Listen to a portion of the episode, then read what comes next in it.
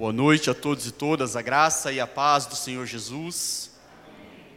Essa é uma noite feliz por vários motivos. É feliz porque você está aqui. E é muito bom estar junto com você. Mas essa noite ela se torna mais feliz ainda, porque nós sabemos que o Deus que você e que eu, que nós cultuamos, é um Deus vivo. É um Deus real e é um Deus verdadeiro. E é um Deus que está presente no nosso meio. Abra sua Bíblia no Evangelho de João, capítulo 2. Evangelho de João, capítulo 2.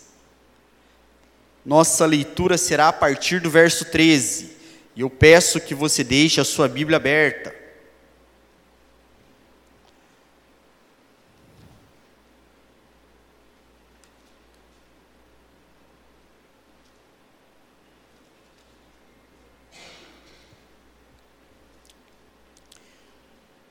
Primeiro, o verso 13 nos diz assim: Quando já estava chegando a Páscoa judaica, Jesus subiu a Jerusalém. Desde pequeno, nós somos acostumados ou familiarizados com celebrações, com festas. Talvez você olhe para a sua vida e você consiga se lembrar das festas que foram marcantes para você. No calendário judaico haviam várias festas, mas a Páscoa, a Páscoa era a festa por excelência. Porque na Páscoa lembrava-se do caráter libertador de Deus. Na Páscoa, um crente em Deus olhava para a sua própria história. E ele sempre podia crer que Deus, de alguma forma, interviria e libertaria, porque havia acontecido assim na vida dos seus antepassados. E um pai judeu ensinava isso para o seu filho, eles, eles estavam à mesa, e eu quero que você imagine um pai com uma tigela de leite, pegando um pouco de mel, passando no dedo, colocando na boca da criança e dizendo: Filho, as palavras do nosso Deus são doce como mel. Um dia Deus nos libertou e nos levou para uma terra que manava leite e mel, ou seja, onde havia fartura, longe da escravidão. E a Páscoa estava chegando. Os peregrinos vinham de todas as partes para Jerusalém. Jesus, mesmo sendo Deus, ele se insere na história humana fisicamente, ele nasce numa família e ele assimila o ofício do seu pai e ele aprende a tradição religiosa de sua família. Desde sempre Jesus celebrava a Páscoa. E mais uma vez, ele sobe então a Jerusalém. O verso 14 diz assim: No pátio do templo, viu alguns vendendo bois, ovelhas e pombas, e outros assentados diante de mesas, trocando dinheiro. Jesus chega a Jerusalém, ele se dirige até o templo, mas a visão que ele tem não é das melhores. Hoje, a fé cristã se encontra desacreditada pelos mesmos motivos que levaram Jesus a fazer o que ele fez, e a gente vai ver no versículo seguinte. Jesus percebe que haviam no templo, no átrio exterior do templo, chamado átrio dos gentios, cambistas. E o discurso para legitimar a presença dos cambistas ali era muito interessante, fazia sentido. Naquela época, era muito difícil viajar com animais. Mas aqueles que peregrinavam para Jerusalém por conta da Páscoa, traziam então as suas moedas locais, chegavam até esses cambistas e trocavam as suas moedas com os rostos esculpidos do imperador ou do regente local pelos ciclos, que era a moeda judaica que não tinha imagem nenhuma, era proibido pela lei. Só que os juros eram altíssimos. Então Jesus encontra ali uma realidade profundamente triste, desconexa com a verdadeira fé e a verdadeira devoção no Deus libertador.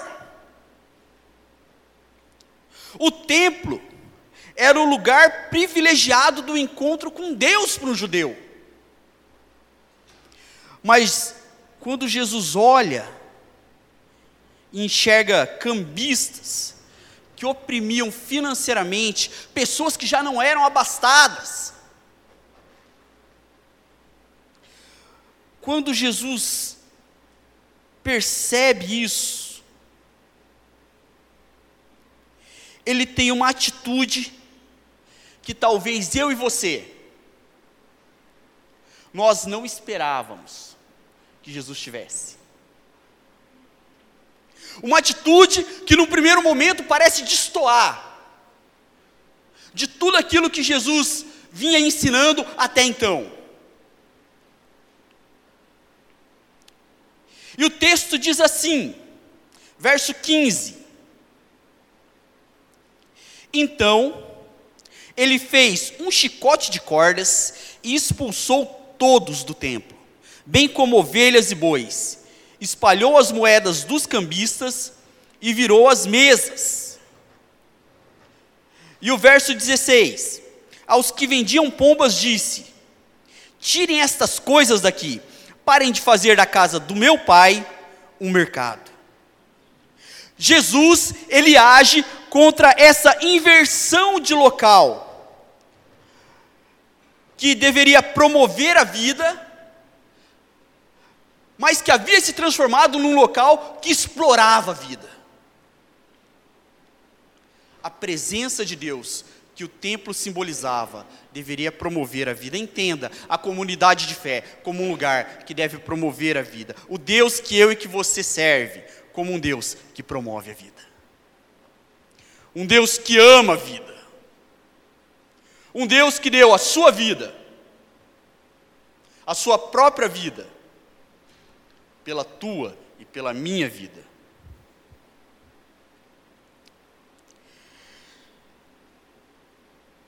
Jesus faz um chicote, ele expulsa os cambistas, ele vira as mesas, ele espalha o que tem sobre elas e de forma muito simples, ele fala uma verdade básica, direta.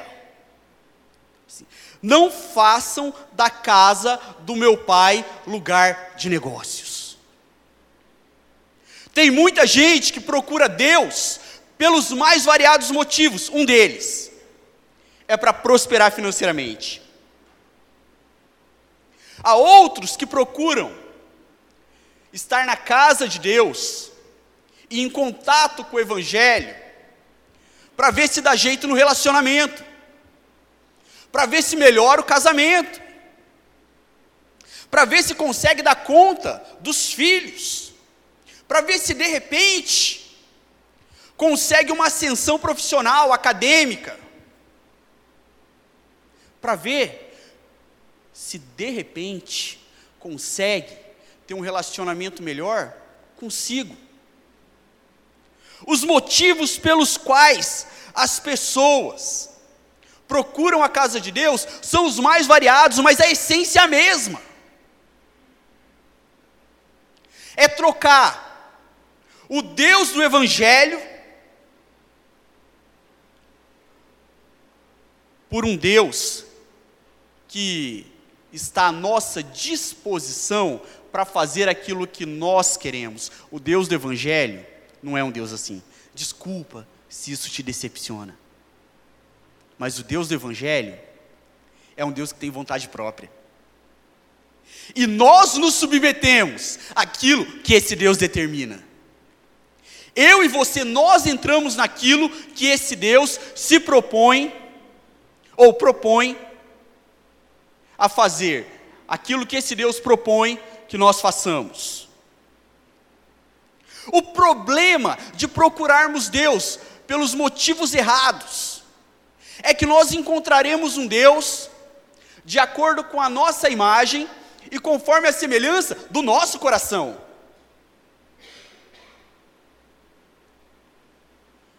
O Deus bíblico é uma outra história. O Deus bíblico nos convida para vivermos a imitação do seu filho. E ele nos lembra que nós fomos criados à imagem e semelhança dele. E devemos existir para a glória dele. É interessante que nessa fala de Jesus, não façais da casa do meu pai casa de negócios. Nos lembra que a tradição cristã, em hipótese, pode tem a ver com se adorar um Deus para receber algo. Nós adoramos Deus porque ele é Deus. E nós viemos até ao templo, à igreja, para como igreja adorarmos a Deus. Porque o Senhor não está restrito às paredes do nosso templo. Deus transcende isso. A gente entende melhor essa verdade nos versículos seguintes. Talvez uma pergunta surja no teu coração e a pergunta seja: não foi grave demais o que Jesus fez? Ele sendo Deus, usar um chicote que era utilizado para ordenar os animais, essa era a função do chicote que Jesus usou, ordenar os animais que eram levados para o sacrifício, para afugentar pessoas, A ira de Jesus não sugere ódio, mas tem a ver com o amor que ele sente pelo Pai. O amor que ele tinha pelo Pai era tão grande que ele não permitia desonra na casa do Pai. Ele não permitia desonra num lugar que era para ser santo num lugar que era separado, num lugar que foi feito de acordo com os preceitos de Deus. Para então, e naquele momento da história, comportar a presença de Deus. O verso 17 diz assim: os, os seus discípulos lembraram-se de que está escrito: o zelo pela tua casa me consumirá. De acordo com Martim Lutero, zelo aqui é um amor furioso. E foi isso que Jesus sentiu, um amor furioso pelo lugar que representava a presença do Pai. Muitas vezes nós afrouxamos a nossa reverência com Deus. Muitas vezes até permitimos que se façam piadas com o nosso Deus. Muitas vezes banalizamos a palavra sagrada do nosso Deus. Com Jesus não foi assim. Jesus entendia a seriedade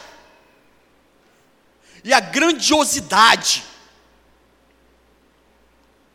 de um templo que representava a presença do Pai.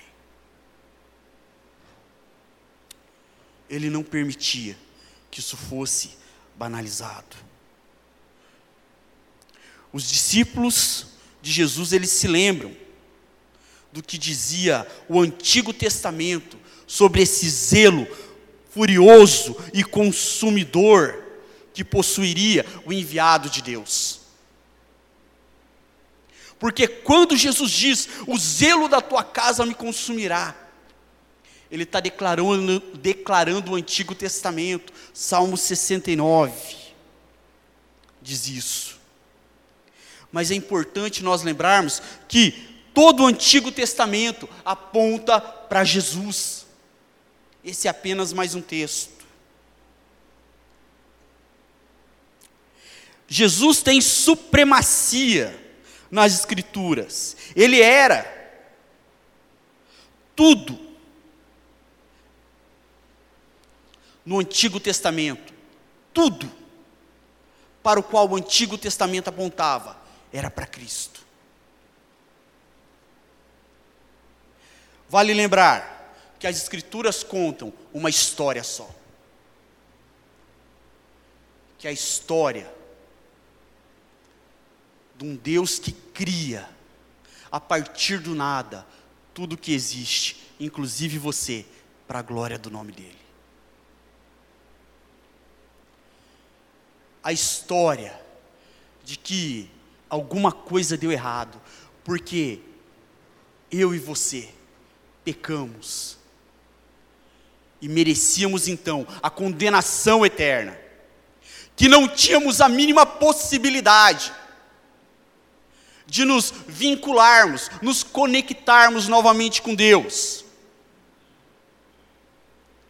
Mas o próprio Deus providencia a forma pela qual essa conexão é estabelecida. E essa forma é Ele enviando o próprio Filho, que se humilha, se doa, se entrega e morre, uma morte cruel, com dor agonizante. Para que eu e você pudéssemos viver em novidade de vida. E esse mesmo Deus que morreu foi ressuscitado. Venceu a morte, venceu o inferno E um dia ele vai voltar para buscar aqueles e aquelas que lhe pertencem. Verso 18. Então os judeus lhe perguntaram: Que sinal milagroso o Senhor pode mostrar, como prova da sua autoridade para fazer tudo isso? Você já encontrou alguém que perguntou para você assim, ó, talvez com o dedo no seu rosto, perguntou: quem você pensa que é?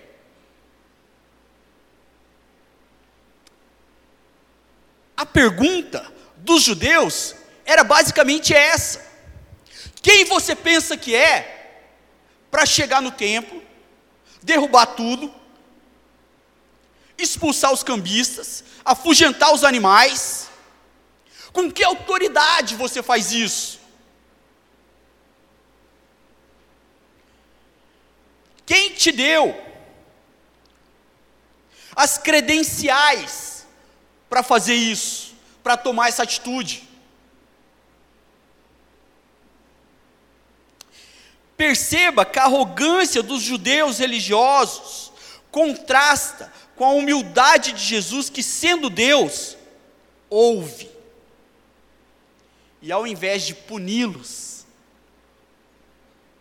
ao invés de amaldiçoá-los, ou de fazer qualquer outra coisa que, sendo Deus, ele poderia fazer. O verso 19 diz: Jesus lhes respondeu: Destruam este templo, e eu o levantarei em três dias.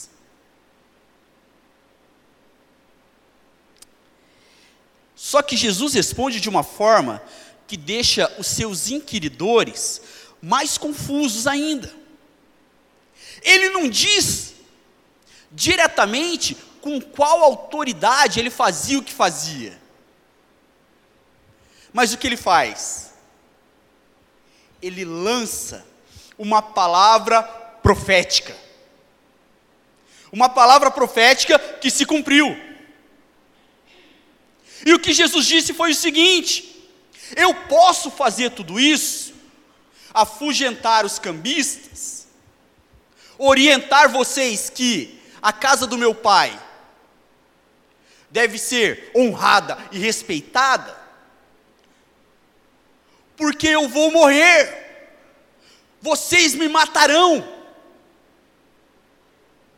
E isso tem muitas implicações. Fala assim, mas eu também vou ressuscitar. Essa é a minha autoridade. O único que pode morrer e ressuscitar é o único que tem autoridade para reivindicar a reverência na casa e na presença de Deus. Perceba que Jesus, nesse versículo, ele faz uma transição importante. Ele tira o foco do templo como local da habitação de Deus, ele chama o corpo dele de templo, e Paulo vai amadurecer e desenvolver, com base nas falas de Jesus, a percepção de que nós somos o templo, de que você é o templo, você é o receptáculo, da presença de Deus. É em você que o Senhor habita. Agora olha para mim, é sério isso, não é? Se habitação da presença do Deus Todo-Poderoso. Ser aquele e aquela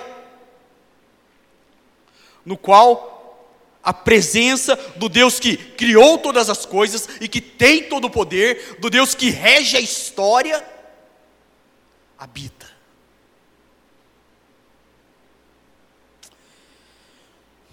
No Antigo Testamento, haviam vários indícios de que nós viríamos a ser o templo do Senhor. Já dizia que Deus não habita em templo feito por mãos humanas. Nós somos o templo. Você é o templo. Esse privilégio é porque o Deus que habita em você escolheu morrer e ressuscitar por você. Sabe, quando a gente fala de morte e ressurreição de Jesus, existe um risco grande, que é o mesmo risco que esses judeus que ouviram Jesus dizer que o templo, o corpo dele, seria destruído e que em três dias seria reconstruído ou ressuscitado, e o risco é o seguinte: de nós não entendermos, ou não valorizarmos a grandeza dessas expressões. Como você deve ter visto nas suas mídias sociais, muita gente colocou ele vive, Jesus ressuscitou, ou o sepulcro está vazio, ou a cruz está vazia.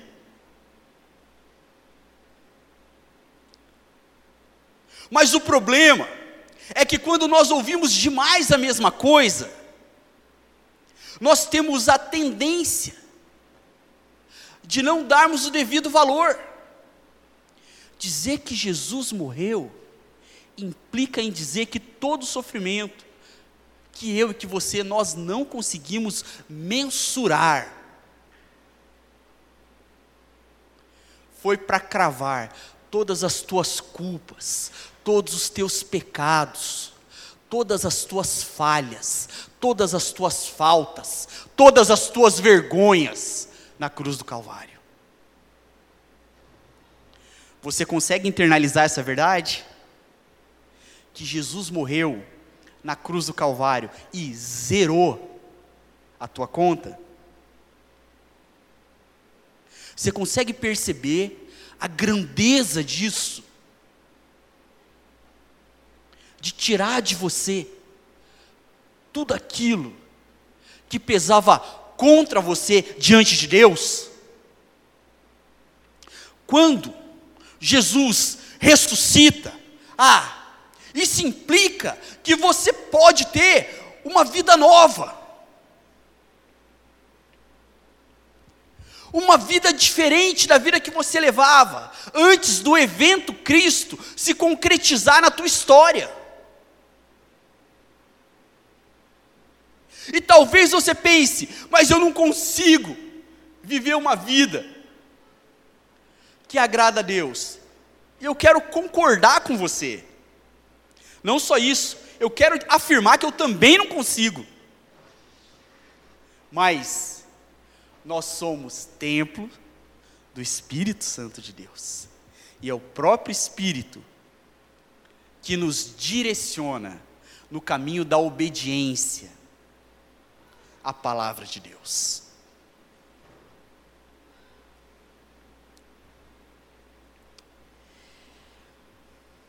Verso 20. Os judeus responderam: Este templo levou 46 anos para ser edificado. O Senhor vai levantá-lo em três dias? Tem um texto no comecinho de 1 Coríntios que diz que o homem espiritual discerne as coisas espiritualmente. Esses judeus não conseguiam compreender aquilo que Jesus dizia. Mas sabe, tem muita gente na igreja que ainda não consegue compreender, que não consegue dar o devido valor, que não consegue entender que essa morte e ressurreição foi por mim e foi por você. Isso tem que fazer sentido nos nossos corações, mais do que milagres. Porque quando pedem milagres para Jesus, o que ele responde é: vocês vão me matar e eu vou ressuscitar. É natural que a nossa geração seja ávida por milagres, faz parte do nosso DNA cultural religioso. Se cabe aqui uma explicação histórica, nós, como brasileiros, nós fomos colonizados por portugueses que trouxeram catolicismo europeu junto com o espiritismo europeu. Chegaram aqui e encontraram as pagelanças indígenas. E depois vieram os negros trazendo o culto aos ancestrais. Todas essas religiões são religiões de mistério. É natural, então, que nós tenhamos esse desejo pelo encantado, desejo pelo misterioso, desejo pelo sobrenatural e pelo miraculoso. Mas a gente volta os olhos para as Escrituras e a gente vê que os sinais acompanharão os que creem, não os que creem acompanharão os sinais. Para quem pede sinal, Jesus fala assim: vou morrer e vou ressuscitar. E isso basta, é a base da nossa fé. Porque tem um texto que diz que se Cristo não ressuscitou, logo a nossa fé é vã. Se você não entende o valor da ressurreição de Jesus, a grandeza desse evento, é possível que você tenha uma fé profundamente deficiente.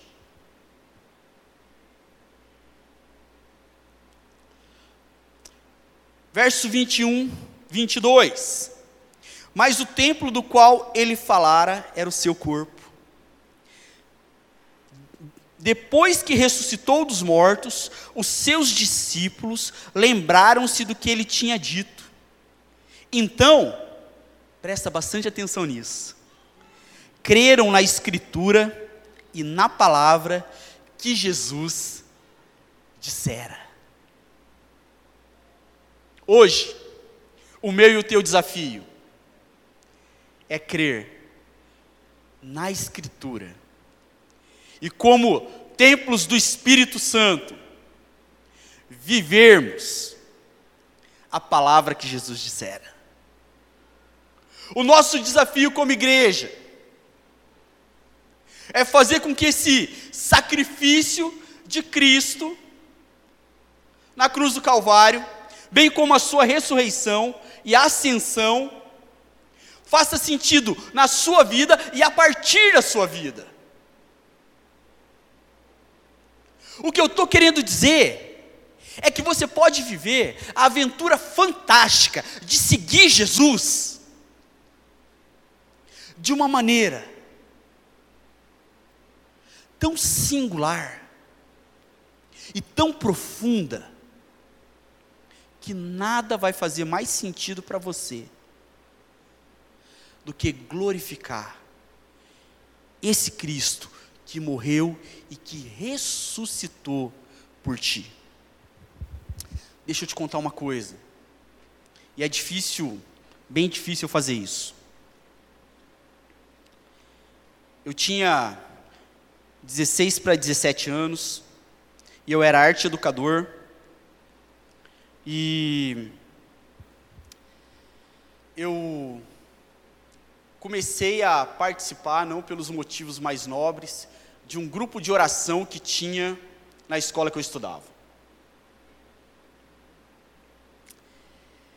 É, nessa época da minha vida, eu me considerava um jovem bem-sucedido.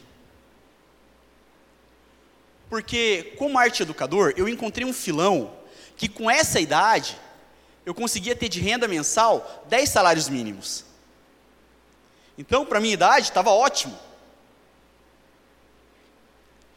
E eu tinha basicamente tudo o que alguém da minha idade queria. Gente, eu tinha uma mobilete.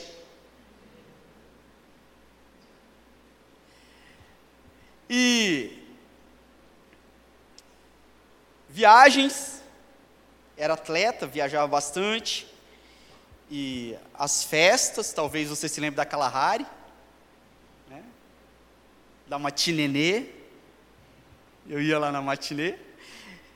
E é, teve gente que riu bastante aí. A gente deve ter se encontrado lá, né? E era muito comum as pessoas tentarem fazer parte do círculo que eu fazia, parte na, na escola.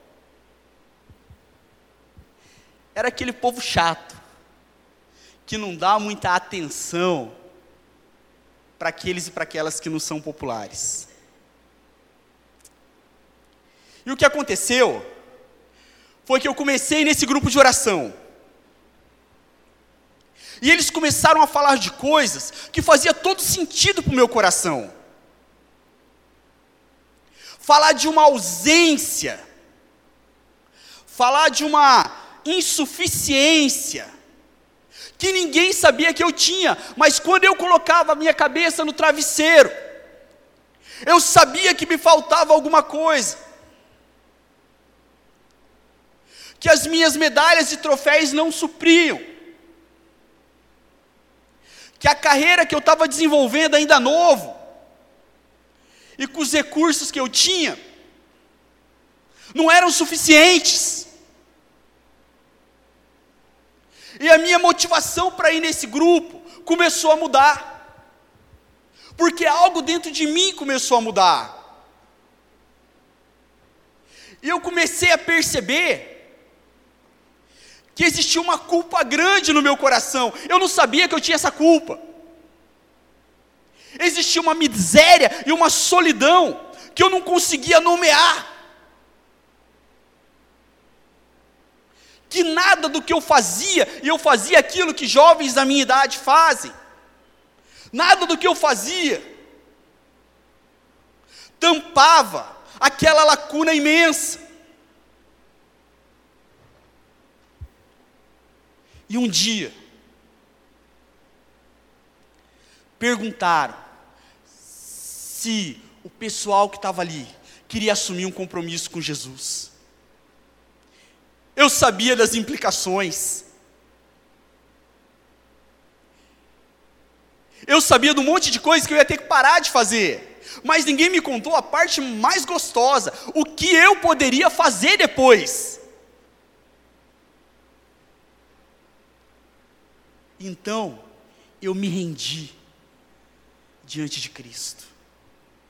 Que dia glorioso! Porque aquilo foi um marco decisivo na minha história. Naquele dia, Deus perdoou os meus pecados. Eu consegui olhar para mim com toda a arrogância que eu tinha. E saber que Deus me aceitava do jeito que eu era. E que Ele podia dar um jeito nisso.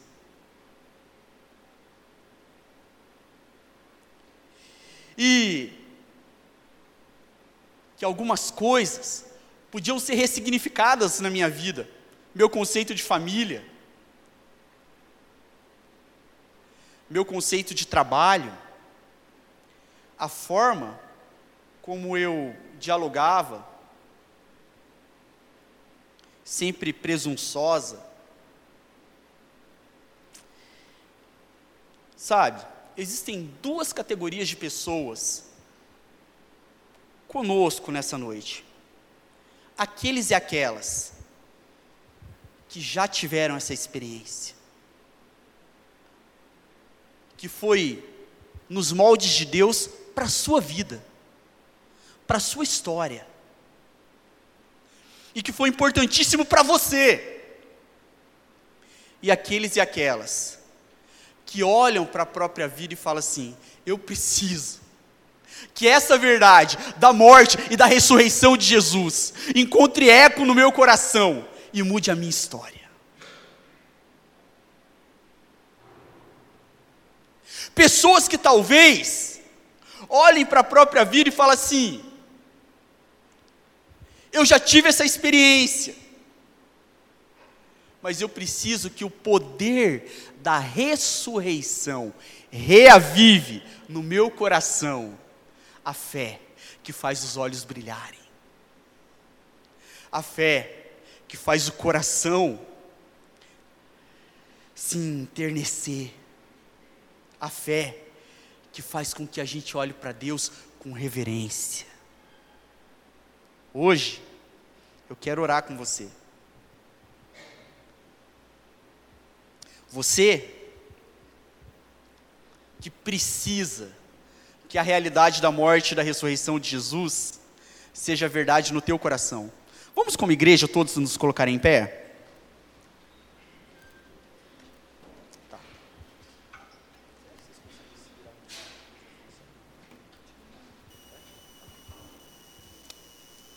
Eu queria que você abaixasse a sua cabeça.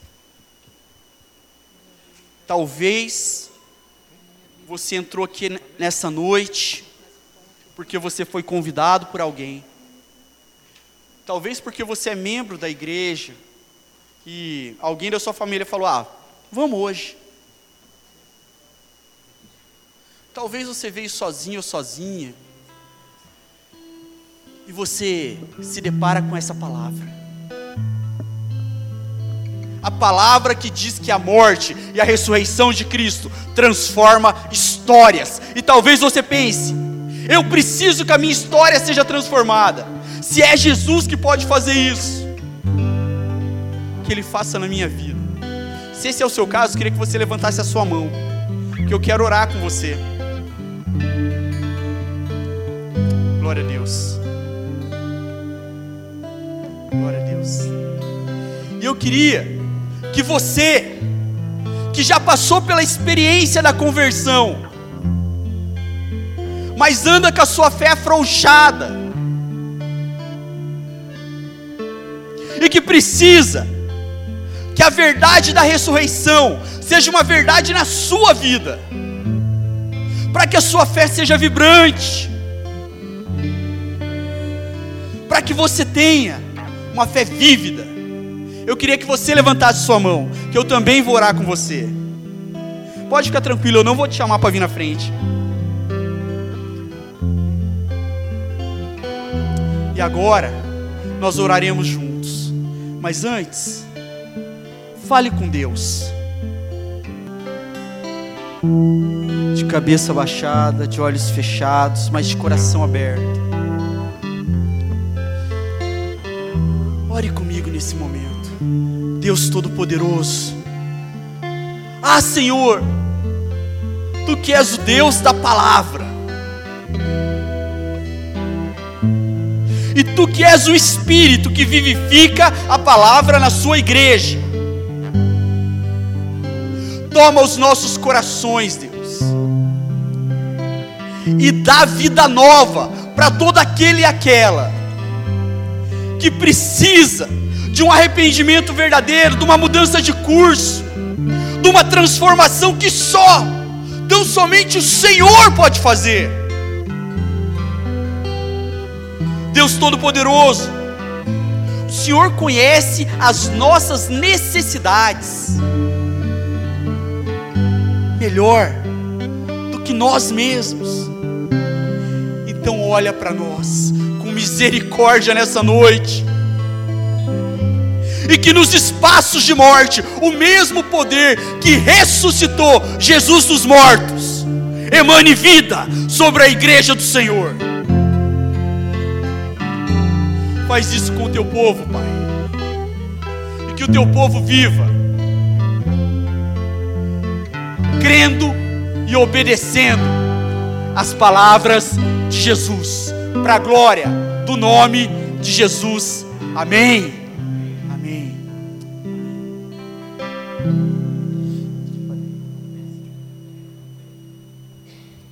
Pastor Sidney, dê a bênção para nós, por favor.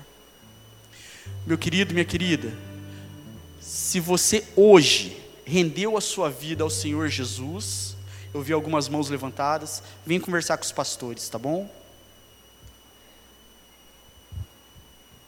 Oremos. Senhor, nós te louvamos e te agradecemos pela tua palavra. Despede-nos em segurança para as nossas casas. Dê-nos uma semana abençoada em tua presença e que o amor do Pai graça maravilhosa do teu Filho Jesus, e que as eternas consolações do teu Santo Espírito estejam com todos vocês.